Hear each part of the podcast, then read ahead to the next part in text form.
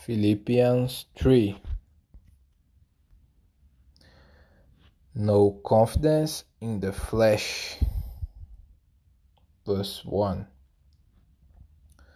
Further, my brothers and sisters, rejoice in the Lord.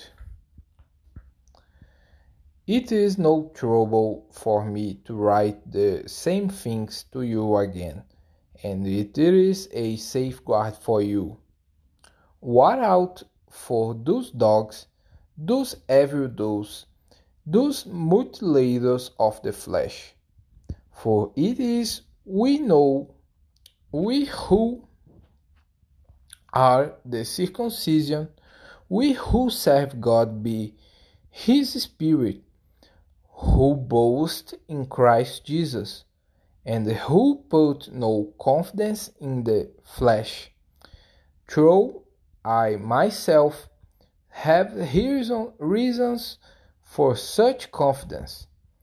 If someone else thinks thinks they have reasons to put my confidence in the flesh, I have more circumcised on my eighth day of the people of Israel, of the tribe of Benjamin, a Hebrew of Hebrews, in regard of to the law, a Pharisee, as for zeal, persecuting, persecuting the church, as for righteousness based on the law, faultless.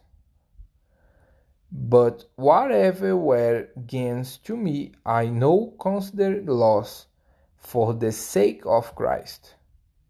What is more, I consider everything a loss because of the surpassing worth of knowing Christ Jesus my Lord, for whose sake I have lost all things.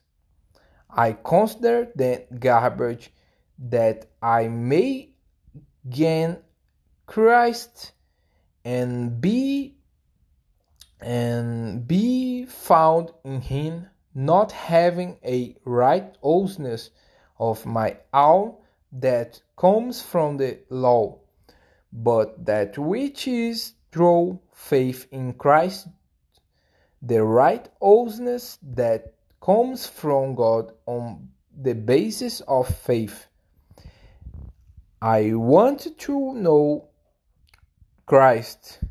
Yes, to know the power of his resurrection and participation in his sufferings, becoming like him in his death, and so somehow attaining to the resurrection from the dead. Not that I have already obtained all this or have already arrived at my goal, but I press on to take hold of that uh, for which Christ Jesus took hold of me. Brothers and sisters, I do not consider myself yet to have taken hold of it, but one thing I do.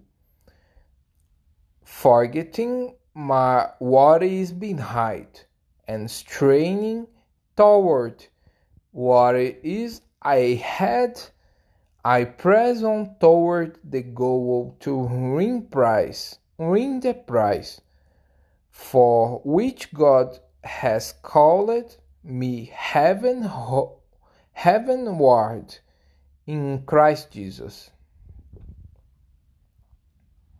Following Paul's example, verse uh, 15 All of us, then, who are mature, should take such a view of things. And if on some point you think differently, that true God will make clear to you.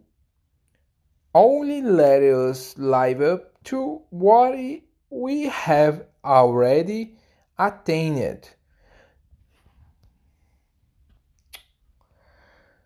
Join together in following my example, brothers and sisters, and just as you have us as a model, keep your eyes on those who live as we do. For, as I have often told you before, and now tell you again, even with tears, many live as enemies of the cross of Christ. Their destiny is, the, is destruction.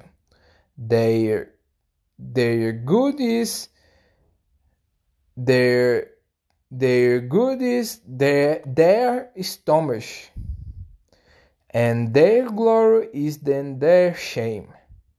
Their might instead on earthly things but our citizenship is in heaven, and we eagerly await a Savior from there, the Lord Jesus Christ, who, by the power that enables him to bring, bring everything under his control, will transform our lowly bodies so that they will be like his glorious body.